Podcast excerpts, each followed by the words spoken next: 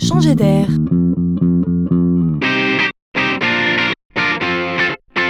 La chronique de Laurent Collen. Le monde bouge vite. Nombreuses sont les entreprises, nombreux sont les experts à scruter les consommateurs que nous sommes pour mieux comprendre leurs attentes afin de ne pas sortir du jeu.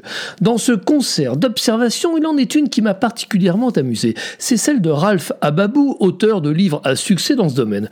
Amusante, oui, car elle nous renvoie à notre image de client grognon. Et donc ça nous parle, car nous sommes tous un peu grognons quelque part. Grognons car exigeant. Ralph Ababou nous dit en substance que nous nous sommes si bien habitués au monde moderne que tout ce qui nous renvoie à l'âge ancien nous irrite. Le client est devenu ainsi intolérant et c'est ça qui fait bouger les attentes. Intolérant à l'attente, donc pressé. Intolérant à l'effort, c'est-à-dire à, l'énergie qu'il faut dépenser pour obtenir ce que l'on attend. Enfin, intolérant à la standardisation. Entendez par là le rejet de tout ce qui ne lui est pas adressé personnellement en fonction de sa situation et de ses préférences. Cette intolérance fait bouger les lignes, comme quoi la grogne fait aussi avancer le monde.